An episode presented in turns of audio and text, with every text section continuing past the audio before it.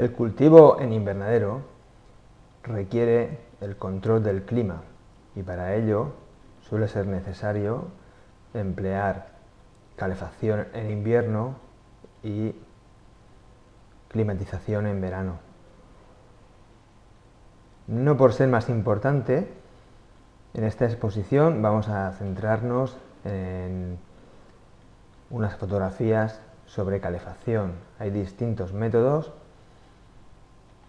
entre ellos, uno de los más usuales por ser el más económico es el que utiliza sistemas que calefactan el invernadero por convección. Los generadores pueden ser de inyección directa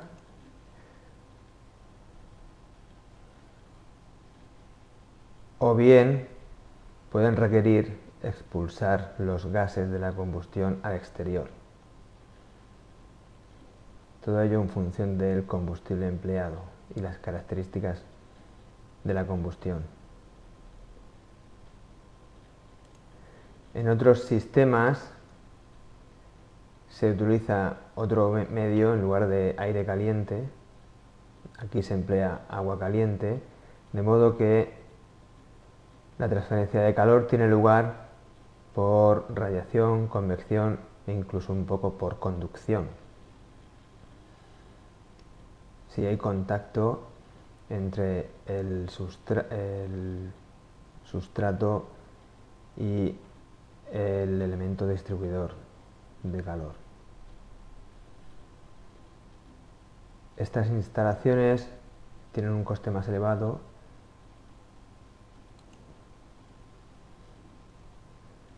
pero también resultan mucho más eficaces en la distribución del calor. Además de la calefacción, en invierno conviene mejorar el aislamiento de los invernaderos para reducir costes energéticos, como se muestra en esta fotografía.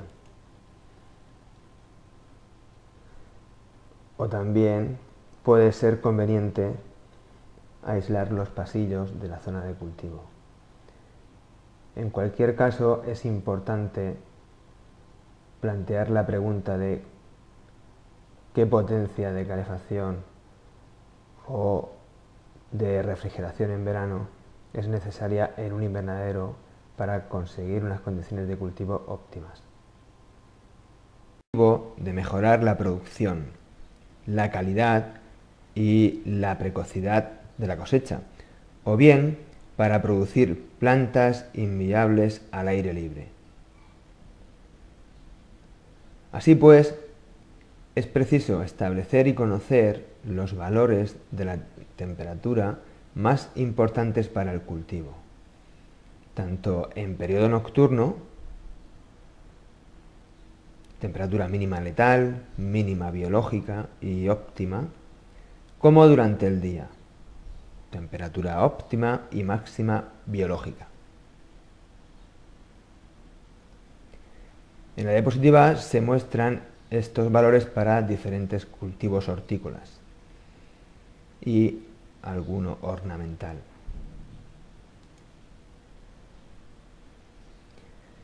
Si se considera un invernadero como un sistema abierto o volumen de control, esto es un sistema con entradas y salidas en el que se controla la superficie que limita dicho volumen. En él se pueden establecer los balances de energía y materia necesarios para determinar los valores de dichas propiedades.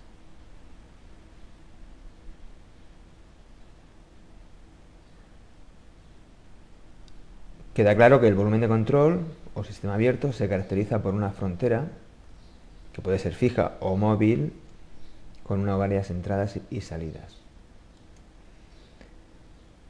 Para exponer el balance de materia en un invernadero se considera una cantidad fija de masa de un fluido, que puede ser aire, agua, CO2, etc. En general, un sistema formado por muchas partículas, que en un determinado instante ocupa una región del espacio correspondiente al invernadero, denominada como M sub in, más una pequeña región de entrada M sub E, indicada como 1, si se encuentra en la entrada lateral, o 2 si está en la posición central superior o cenital. En el instante t, toda la masa es la masa que hay en el invernadero más m sub e. Al cabo de un instante incremento de t, la materia considerada ha modificado su posición y se sitúa ocupando el volumen del invernadero y una pequeña región adyacente de salida, m sub s.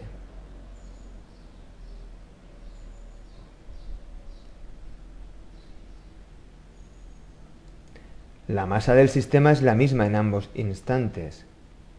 La variación de masa en el invernadero es la diferencia entre la masa que entra y la que sale. En régimen estacionario, el valor de las propiedades intensivas en cualquier punto dentro del invernadero no varía con el tiempo, lo que implica que su masa es constante y por tanto los flujos másicos expresados en el sistema internacional en kilos por segundo, tanto de entrada como de salida, se igualan.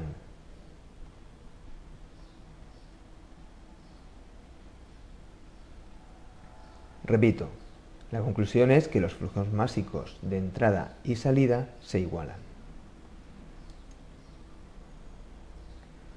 Esta conclusión general tiene especial interés si se particulariza al caso en que el sistema considerado sea vapor de agua dentro del invernadero. El aire presente en un invernadero se puede considerar como la suma de dos componentes. Aire seco, de composición constante, y vapor de agua, que varía ligeramente su concentración. La relación entre las masas de ambos es la humedad específica del aire, omega. Según se ha visto en el balance de materia, en estado estacionario, la masa de vapor de agua que entra al invernadero por unidad de tiempo, ya sea por ventilación,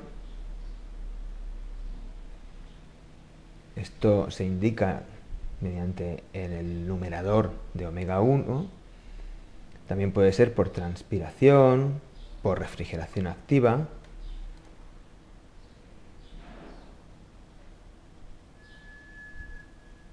debe ser igual a la masa de agua que sale por ventilación, indicada o recogida en el numerador de omega 2, o bien también por condensación. Repito, la masa de vapor de agua que entra al invernadero por unidad de tiempo debe ser igual a la masa que sale en el mismo instante. Este balance, expresado por unidad de masa de aire seco, es el que se indica en la expresión de la diapositiva.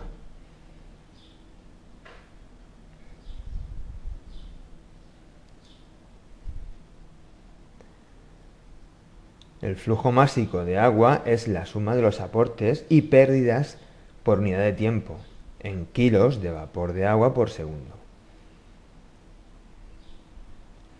El flujo másico de aire seco que atraviesa el invernadero se obtiene como la relación entre el volumen de aire renovado por unidad de tiempo, esto es caudal, o bien también se puede expresar como tasa de renovación, y el volumen específico en kilos de aire seco partido por segundo.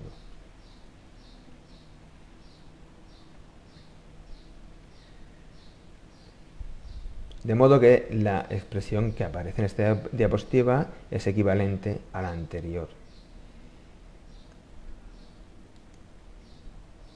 Se puede proceder de modo análogo respecto del balance de masa para el CO2. En este caso, se emplea la concentración como magnitud para comprobar el balance de energía. Las unidades en el sistema internacional son kilos de CO2 por metro cúbico de volumen del invernadero.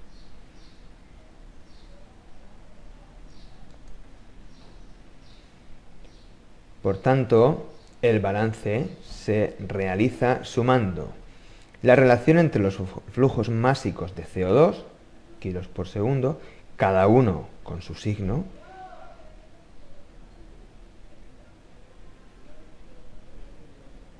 y el caudal o tasa de renovación en metros cúbicos por segundo.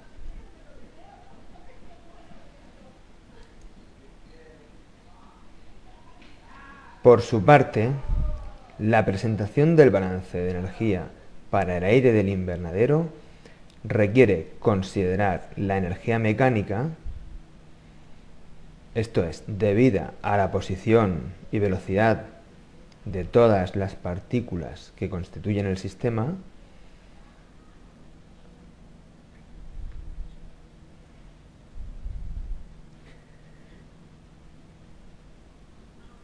Esta energía mecánica es la suma de tres contribuciones diferentes. Por un lado está la energía interna específica, U minúscula, que es la energía debida a la interacción gravitatoria con el resto de partículas del sistema, o al menos así se puede considerar. En segundo lugar, está la energía potencial gravitatoria específica, que se debe a la acción del campo gravitatorio terrestre. Y la tercera contribución es la energía cinética específica debida a la velocidad de las partículas.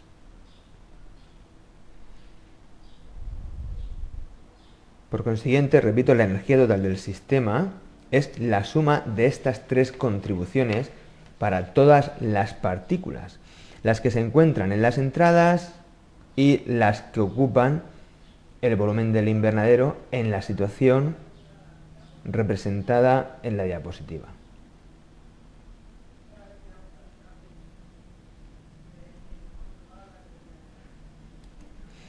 Un instante incremento de t después, la energía total del sistema es la de las partículas del interior del invernadero más la de las que se encuentran en las salidas.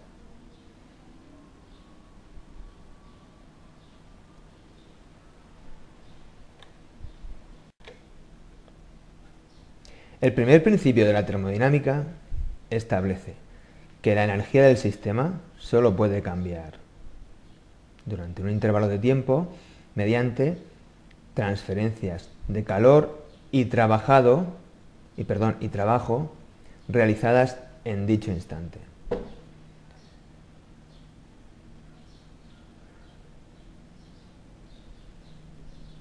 Esto se expresa en la ecuación que aparece en la parte superior de la diapositiva. Es conveniente evaluar con detenimiento el trabajo intercambiado por las partículas que ocupan el invernadero, que forman parte del sistema, considerado.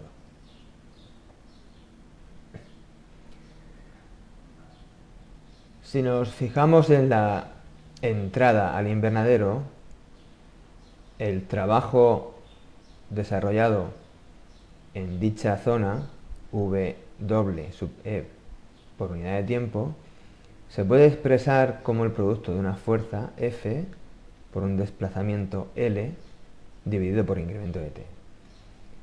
Dicha fuerza, a su vez, se puede asociar a la presión ejercida en dicha entrada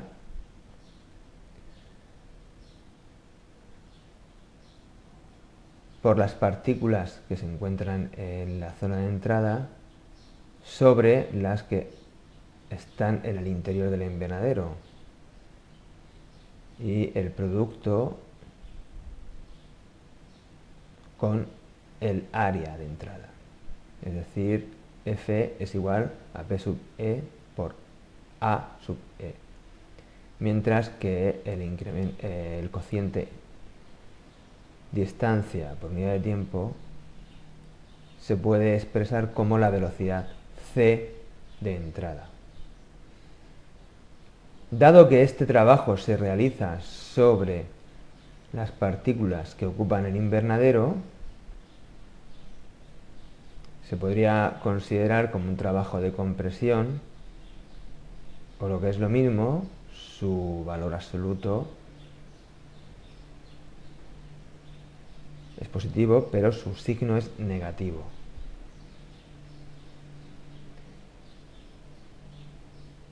En la ecuación que aparece más a la derecha, el trabajo evaluado en la zona de salida, W sub S por unidad de tiempo, dividido por incremento de T, se podrá obtener como el producto de la presión de salida por el área de salida por la velocidad de las partículas en la salida, C sub S.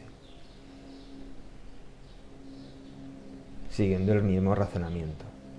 En este caso, el trabajo o la potencia mecánica se puede considerar positivo dado que se, puede interpretar que es de expansión, es decir, realizado por la masa de fluido que ocupa el invernadero sobre las partículas que se encuentran en la zona de salida.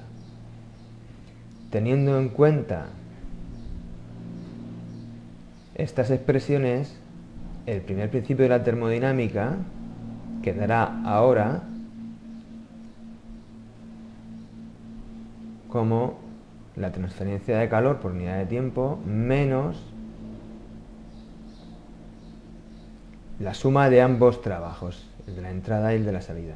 El de la salida positivo y el de la entrada en negativo, entre paréntesis. Otra consideración muy interesante es la siguiente. El caudal, representado por V, V mayúscula, se puede expresar como el producto del área por la velocidad y también como el producto del flujo másico m dividido por incremento de t por el volumen específico. De modo que si en el primer principio de la termodinámica se sustituye el producto área por velocidad en la salida y en la entrada y se elimina los últimos paréntesis, la segunda igualdad queda como la transferencia por unidad de tiempo de calor más el flujo másico por unidad de tiempo, el flujo másico en la entrada por el producto de la presión y el volumen específico en la entrada menos las mismas unidades, magnitudes, perdón, las mismas magnitudes evaluadas en la salida. La última ecuación recoge el primer principio de la termodinámica evaluado en su máxima extensión. De modo que la energía total del sistema está puesta en función de la del invernadero más la de la zona de salida en el, instante t más incremento de t. se separa igualmente en el instante t, en la que hay en el invernadero más en la zona de entrada, y en el segundo lado de la igualdad aparecen los términos que se han desarrollado recientemente. De este modo, se puede expresar la variación de energía mecánica por unidad de tiempo para el volumen del invernadero.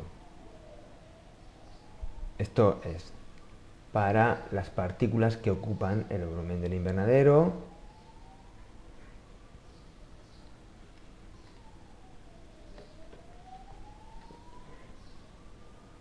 y queda la segunda igualdad.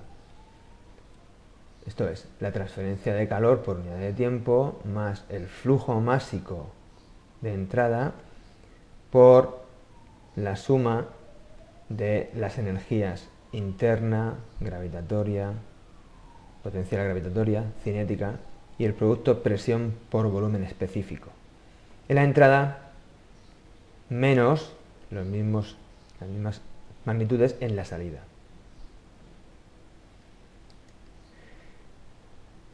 Teniendo en cuenta la consideración de que en un invernadero la variación de energía cinética y potencial de las partículas es muy pequeña y se puede prácticamente despreciar sin ningún tipo de problema, se puede definir el sumando energía interna específica más presión por volumen específico como otra propiedad denominada entalpía.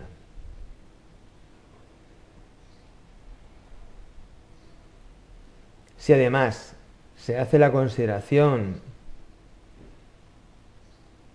de que el proceso que estamos analizando tiene lugar en régimen estacionario, entonces se cumple por un lado que la energía del invernadero, de las partículas de, sistema que ocupan el invernadero, es constante. Y por otro lado, que el flujo másico de entrada y de salida coinciden. Con lo cual, el primer principio de la termodinámica aplicado al invernadero permite deducir que la transferencia de calor por unidad de tiempo se puede obtener como el producto del flujo másico por la variación de entalpía entre la entrada y la salida del invernadero. Dicho de otro modo, el calor intercambiado por el aire interior del invernadero, ya sea por radiación, convección o conducción por unidad de tiempo, se puede obtener o calcular como la variación de entalpía del aire entre la entrada y la salida en el mismo intervalo de tiempo. Esta expresión se puede denominar calor por renovación y o fugas. Por simplificar se puede utilizar la expresión de la magnitud en vatios sin tener en cuenta el incremento de tiempo, es decir, suponiendo que está incluido. De modo que el calor intercambiado por el invernadero, ya sea en forma de radiación, Q sub rad, por convección, Q sub o por conducción, Q sub cond, es igual al calor por renovación y o fugas.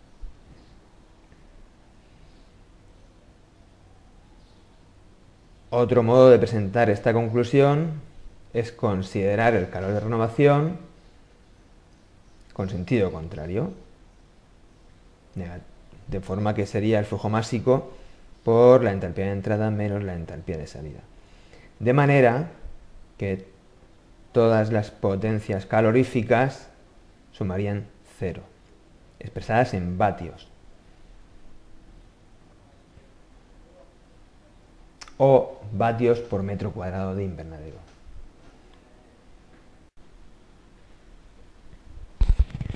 Para estimar la potencia de calefacción requerida en un invernadero con cierto cultivo, hay que recordar el balance de energía del invernadero, según el cual el calor intercambiado por unidad de tiempo es igual a la variación de entalpía del aire. A la salida, o lo que es lo mismo, interior, menos a la entrada, o lo que es lo mismo, exterior, por unidad de tiempo. Repito porque esto es importante. Las condiciones del aire a la salida del invernadero se consideran las propiedades del interior del aire en el interior del invernadero. Mientras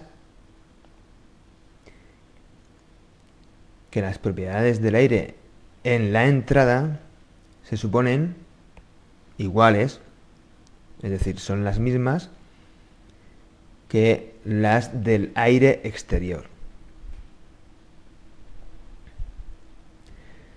Por consiguiente, si se llama calor intercambiado por renovación y o fugas a dicha variación cambiada de signo, resulta la expresión general que se indica en la diapositiva, donde el calor transferido se presenta según los tres modos habituales de transferencia de calor.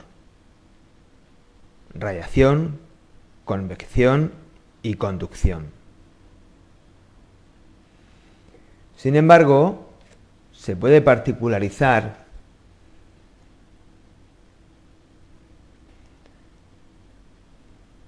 al caso del aire en el interior del invernadero, de modo que la expresión cambia ligeramente, debido a que no solo se tienen en cuenta los mecanismos de transferencia de calor, sino que además también aparece otro factor importante como puede ser la frontera del volumen de control por la que se produce el intercambio. De este modo resulta, por ejemplo, Q sub ETP, que hace referencia a las plantas, a la frontera que separa el aire del invernadero con las plantas, o también Q sub SUE, que indica la transferencia de calor a través del suelo. Es evidente que la suma de los primeros términos de la expresión, excepto el último, da como resultado un valor de la temperatura del aire en el interior distinto del valor que se considera adecuado para el cultivo. Si se quiere aumentar la temperatura del aire del invernadero por la noche, es preciso añadir este último término, que es la potencia de calefacción y atendiendo a este balance se procede a su cálculo.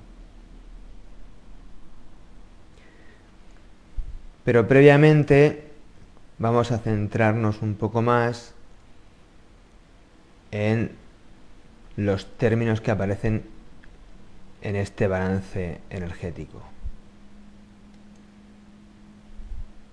Así pues, comenzamos con la potencia intercambiada por radiación, esto es calor o energía por unidad de tiempo.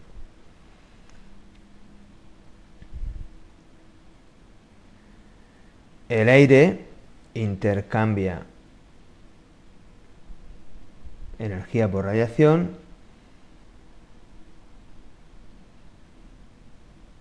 debido a la radiación solar y al enfriamiento nocturno. La radiación solar transmitida por la cubierta aumenta la temperatura interior del invernadero y sus componentes. Plantas, suelo, estructuras, etc. Las superficies de estos cuerpos emiten radiación infrarroja larga, esto es térmica, que es reflejada por la cubierta, contribuyendo a producir el efecto invernadero. Este efecto se consigue además debido al confinamiento mayoritario del aire del invernadero.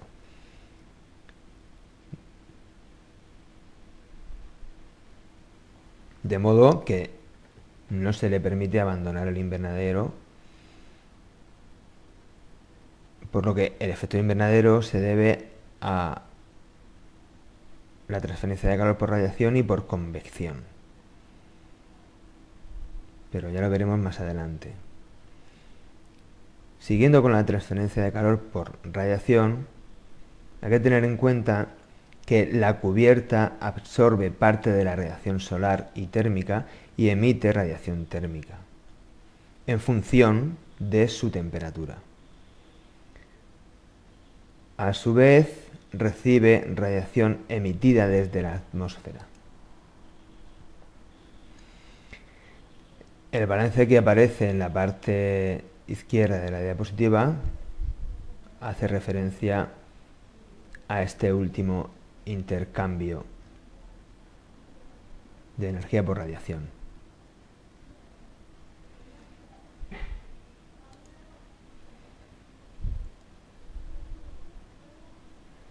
El siguiente término que figura o aparece en el balance es la potencia intercambiada por el aire a través de los cerramientos laterales y de la cubierta. Y resulta directamente proporcional a la diferencia de temperatura del aire entre el exterior y el interior. Además, a las áreas respectivas y también a los coeficientes de intercambio energético.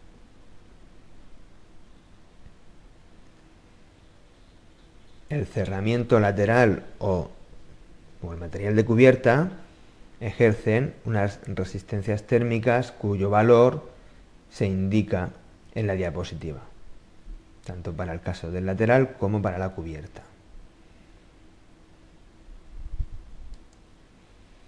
Otro término de gran importancia es el, es el transferido o intercambiado entre las plantas y el aire del invernadero y es el requerido para la evapotranspiración. Cada cultivo responde a una o varias expresiones para esta energía transferida por unidad de tiempo en función de la radiación recibida, la arquitectura, la densidad y su desarrollo la velocidad del viento en el exterior y su contenido en humedad.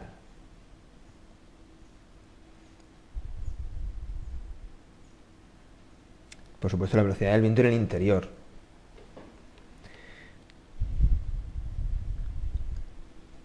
Todos estos factores afectan a la evapotranspiración de los cultivos en invernadero que constituye el principal aporte de vapor de agua dentro del invernadero. De ahí su importancia y la necesidad de cuantificarlo correctamente.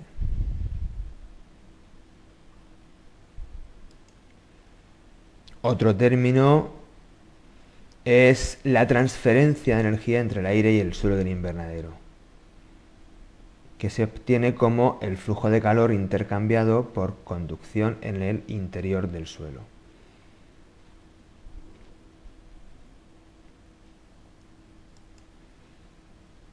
Por último, se determina el flujo de calor por renovación y o fugas, como la variación de entalpía del aire entre la entrada y la salida.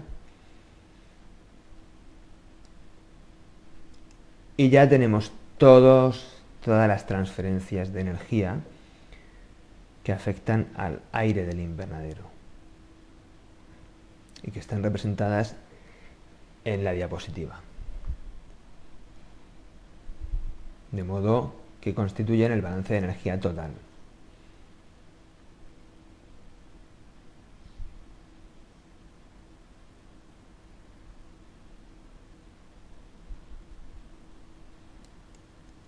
Por tanto, para el cálculo de la potencia de calefacción es necesario conocer los elementos constructivos del invernadero. Por ejemplo, se considera un invernadero multitúnel formado por 10 módulos de 8 metros de ancho y 130 metros de largo cada uno y con una altura bajo canal de 4,5 metros. Repito, se consideran 10 módulos, aunque en el dibujo de la diapositiva aparecen 8 módulos. La cubierta elegida está constituida por un plástico tricapa de 800 galgas de espesor y con las propiedades ópticas y térmicas indicadas.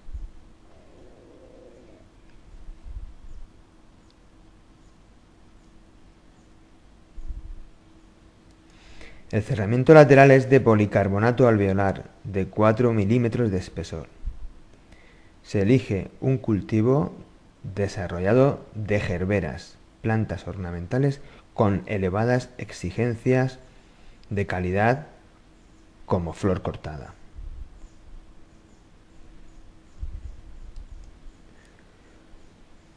Las propiedades, las propiedades climáticas a considerar son la temperatura y la humedad relativa exteriores,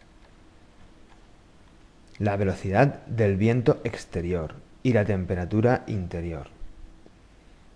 Entre las temperaturas registradas en las estaciones climáticas como temperatura exterior se pueden elegir entre varios valores de temperatura nocturna. Por ejemplo, la temperatura media mensual del mes más frío, la temperatura media de las mínimas diarias del mes más frío o la temperatura media de las mínimas mensuales. Lógicamente, cuanto menor sea el valor elegido, también menor es la probabilidad de que tenga lugar una helada en el invernadero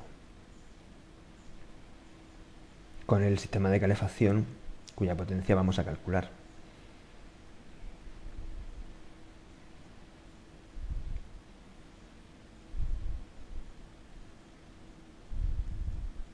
Dadas las características del cultivo, es lógico prestar atención a los valores de la temperatura más restrictivos. En este caso, menos 0,2 grados como temperatura exterior y 17 grados como temperatura interior. El cálculo de la potencia de calefacción del invernadero que es necesario instalar para mantener la temperatura en el valor que se ha consignado requiere previamente conocer la temperatura de la cubierta del invernadero, dado que esta variable interviene en el cálculo de las transferencias de calor del aire del invernadero. Por consiguiente, es necesario iniciar el cálculo con un balance energético para la cubierta, como el que se muestra en esta diapositiva. La transferencia de calor por radiación más las transferencias de calor por convección con el exterior y con el interior de la cubierta tienen que ser cero, puesto que en este caso la cubierta es un sistema cerrado. Si se plantean las ecuaciones correspondientes, resulta que en estas circunstancias, con temperatura exterior de 0,2 bajo cero e, e interior de 17 grados, la temperatura de la cubierta obtenida es de 1,8 grados. Las transferencias de calor por radiación y convección son muy parecidas y constituyen las pérdidas energéticas de la cubierta, mientras que recibe energía por convección desde el interior.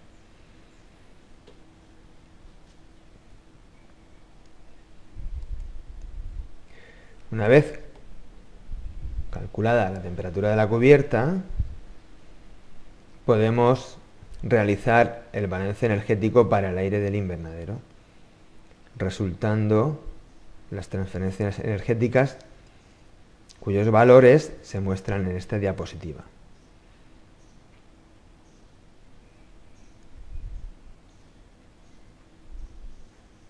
La suma total de ellas es el valor de la potencia de calefacción. En este caso, el coeficiente global de pérdidas del invernadero resulta un valor muy elevado.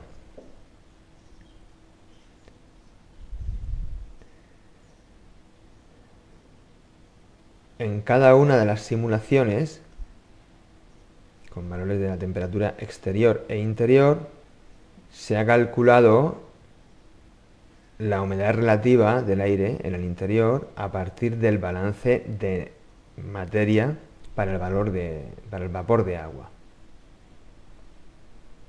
utilizando la expresión que aparece en la diapositiva.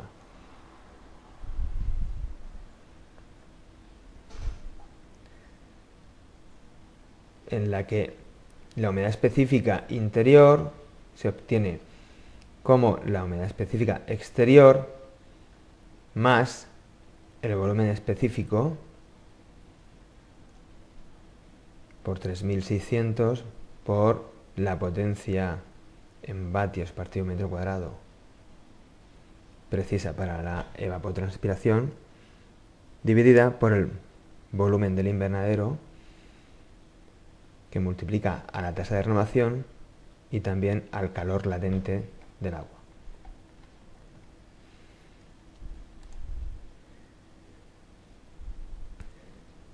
Los valores de la potencia de la calefacción en estas condiciones son elevados y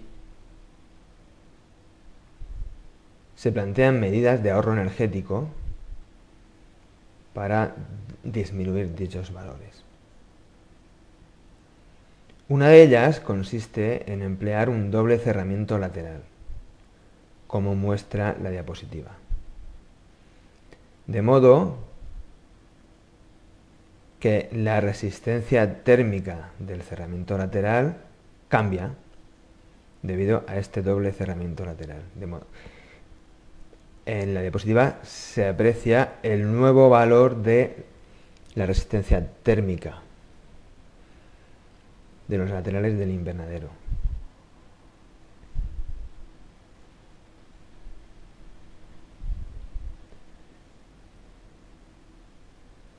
Como consecuencia de esta medida de ahorro energético,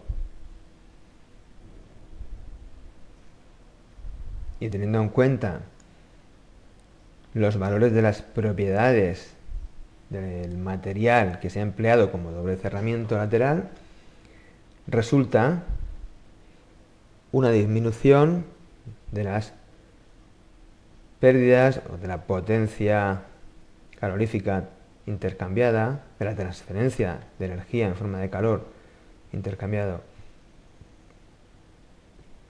por el aire interior del invernadero, también del calor por renovación y en consecuencia de la potencia del sistema de calefacción.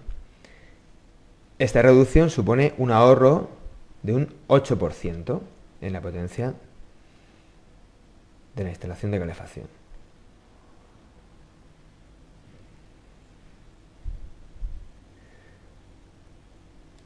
Otra medida de ahorro energético consiste en instalar una pantalla térmica. De este modo, tal y como se, muestra en la figura de la diapositiva, la pantalla térmica en el interior del invernadero absorbe parte de radiación solar y transmite hacia el interior del invernadero una parte de la radiación solar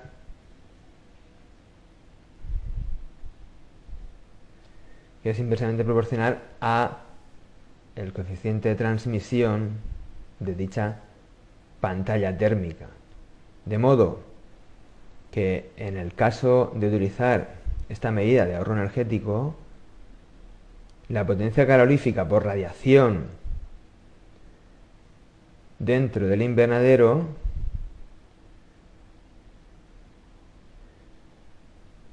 es proporcional al caso anterior en el que no se utilizaba pantalla térmica, pero ahora cada sumando, cada término va afectado por el coeficiente de transmisión de la malla, de la pantalla térmica. Tanto el término debido a la radiación solar como el originado por las transferencias energéticas entre la atmósfera y la cubierta del invernadero.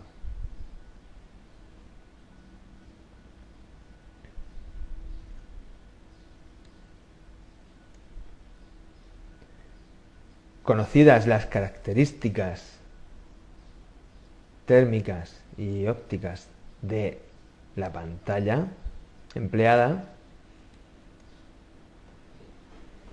el proceso consiste en determinar previamente el valor de la cubierta del invernadero, así como el de la pantalla térmica.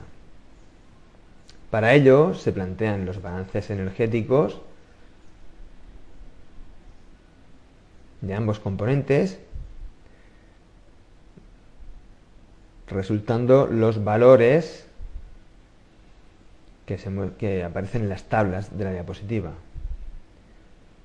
Los resultados indican que la cubierta se enfría por radiación y convección exterior y se calienta por convección interior mientras que la pantalla térmica se enfría por radiación y se calienta por convección, tanto en la parte superior como en la inferior.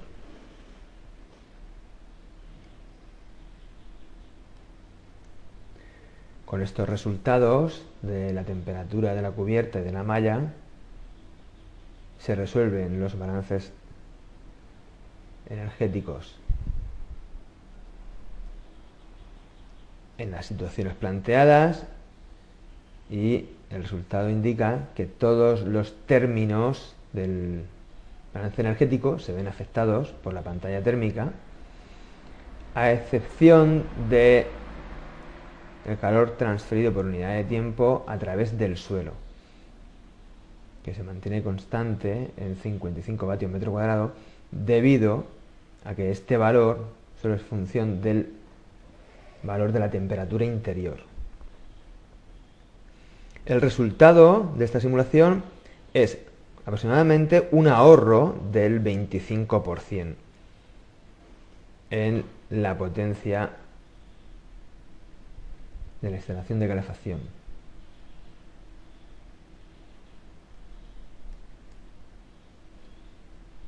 ¿Qué ocurre si combinamos ambas medidas de ahorro energético? Doble cerramiento lateral y pantalla térmica.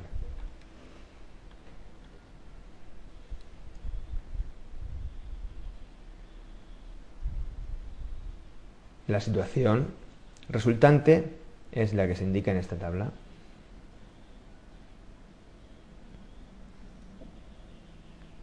Se trata de un ahorro adicional prácticamente igual a la suma del que se produce con ambos métodos de ahorro energético.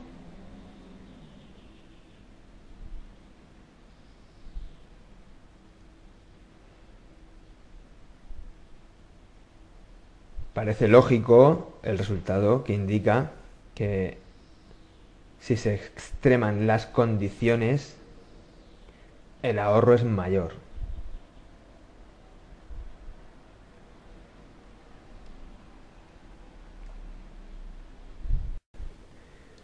Una situación mucho más frecuente y por ello más importante en los invernaderos en nuestras zonas, en el levante español, sur de la provincia de Alicante, Murcia y Almería,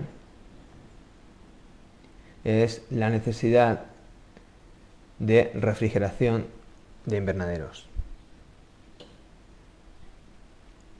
De igual modo a como se ha planteado la necesidad de calefacción en invernaderos y el cálculo de su potencia, de la potencia de las instalaciones de calefacción, se procede en este caso, recordando el balance energético del aire del invernadero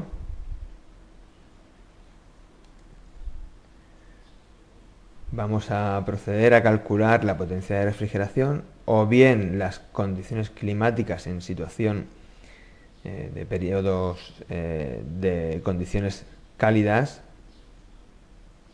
en verano, en el centro del día.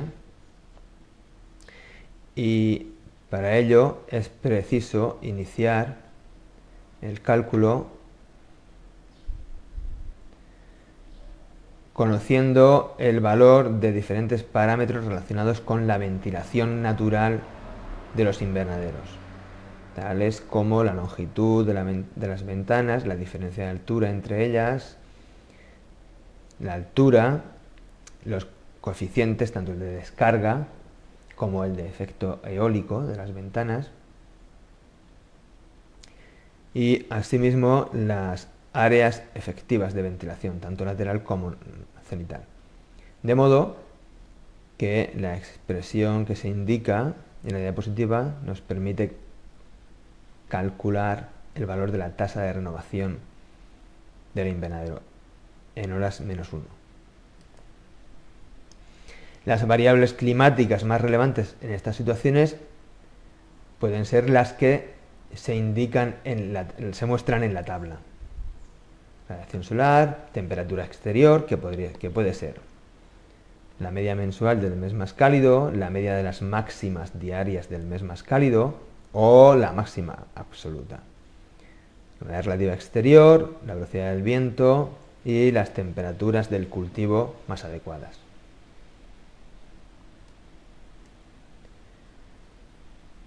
En el caso de que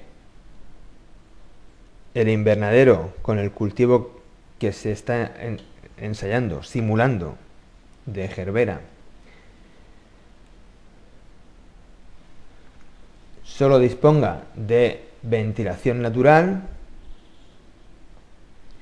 vamos a comprobar que la temperatura en el interior no es exactamente la más adecuada para el óptimo cultivo de, las gerberas, de esta planta ornamental. Así, el proceso de cálculo se inicia como ya se ha visto anteriormente. Necesitamos calcular el valor de la temperatura de la cubierta en estas condiciones.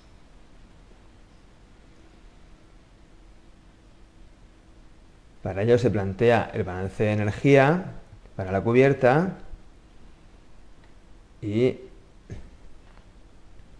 el resultado indica que en estas condiciones, con este invernadero, si la temperatura exterior es de 34,2 grados, la temperatura de la cubierta es de 40,5 grados y la temperatura interior de 45,1 grados.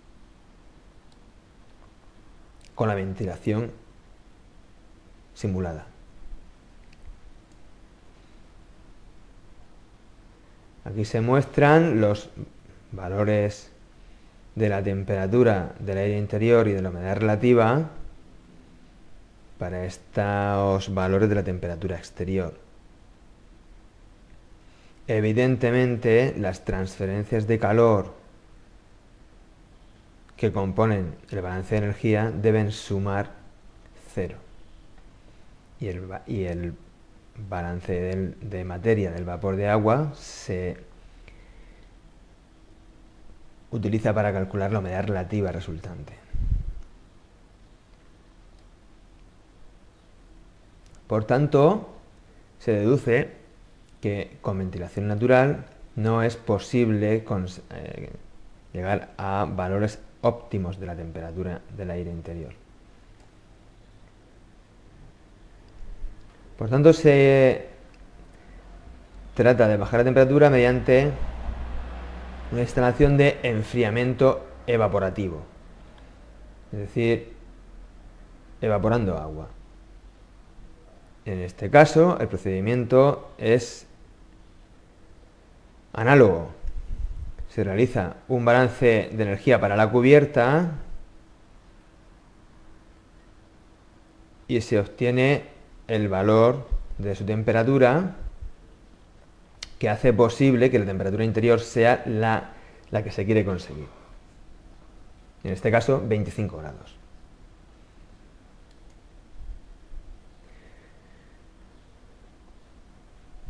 Cuando la temperatura exterior cambia, también lo hacen todas las transferencias de energía. Y si se fija el valor de la temperatura del aire en el interior, se obtiene un valor diferente para el flujo másico de agua que necesita consumir el sistema de enfriamiento evaporativo. Evidentemente, cuanto mayor es el flujo másico de agua que hay que evaporar, mayor es la humedad relativa resultante. Esto se calcula con el balance de materia del vapor de agua.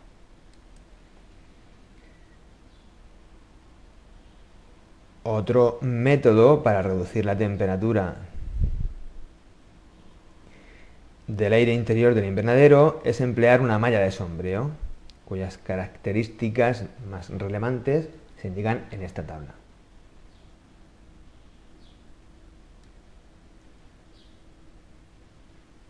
Esta medida se muestra como muy adecuada y el método de cálculo es el que ya se ha explicado varias veces. En primer lugar, se aplica el balance energético a la cubierta y en este caso a la pantalla térmica, a la malla de sombreo que se encuentra dentro del invernadero. En este caso, las transferencias de energía muestran que la cubierta del invernadero se calienta por radiación y se enfría por convección exterior también se calienta por convección interior. Mientras que la malla de sombreo se calienta por radiación y se enfría por convección, tanto superior como inferior.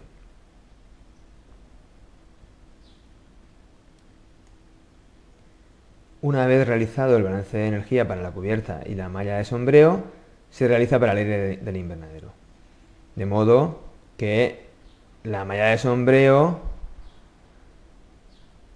permite conseguir un ahorro y más que un ahorro, en este caso, al utilizar únicamente la malla de sombreo, permite una disminución de la temperatura del aire interior respecto del caso en el que solo se utilizaba ventilación natural. En conclusión, todas las transferencias de calor se ven afectadas por la utilización de la malla de sombrío.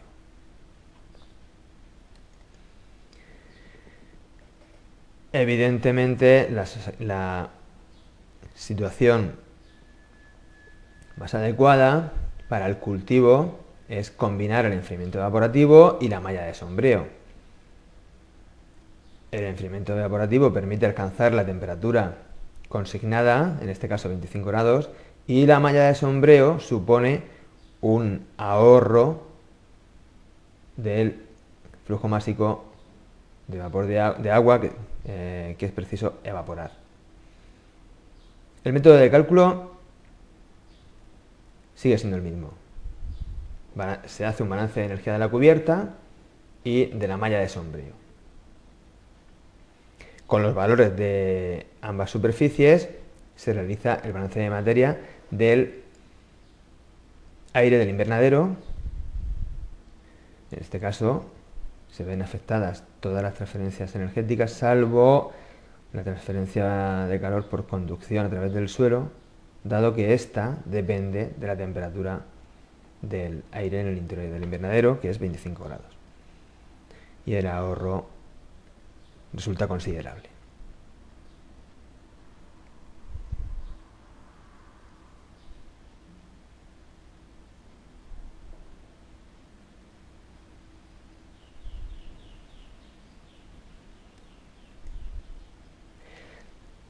Para finalizar, se exponen las conclusiones que se pueden derivar de esta exposición y que aparecen recogidas en esta diapositiva. En primer lugar, hay que tener en cuenta que los balances de energía y materia que se emplean para determinar la potencia de calefacción de un invernadero se pueden establecer considerando dicho invernadero como un sistema abierto o volumen de control y establecer el primer principio de la termodinámica y el balance de, materia para el aire interior. Por otro lado, de todas las situaciones estudiadas, es destacable la eficacia tanto de la pantalla térmica como medida de ahorro energético en calefacción, como de la malla de sombreo en el caso de la refrigeración. Sin embargo, hay que tener en cuenta que todos estos valores y estos balances y las expresiones que nos dan todas las potencias caloríficas intercambiadas por el aire son parten de simplificaciones que nos alejan más o menos de la realidad. De modo que en una situación real, en campo, en, en el invernadero, para determinar la temperatura real del aire o de cualquier elemento del invernadero, es preciso medir su valor con sensores adecuados a los que hay que exigir que se encuentren en un perfecto estado de calibración, que funcionen correctamente y que su situación en el invernadero sea la adecuada empleando el número mínimo para tener una respuesta aceptable.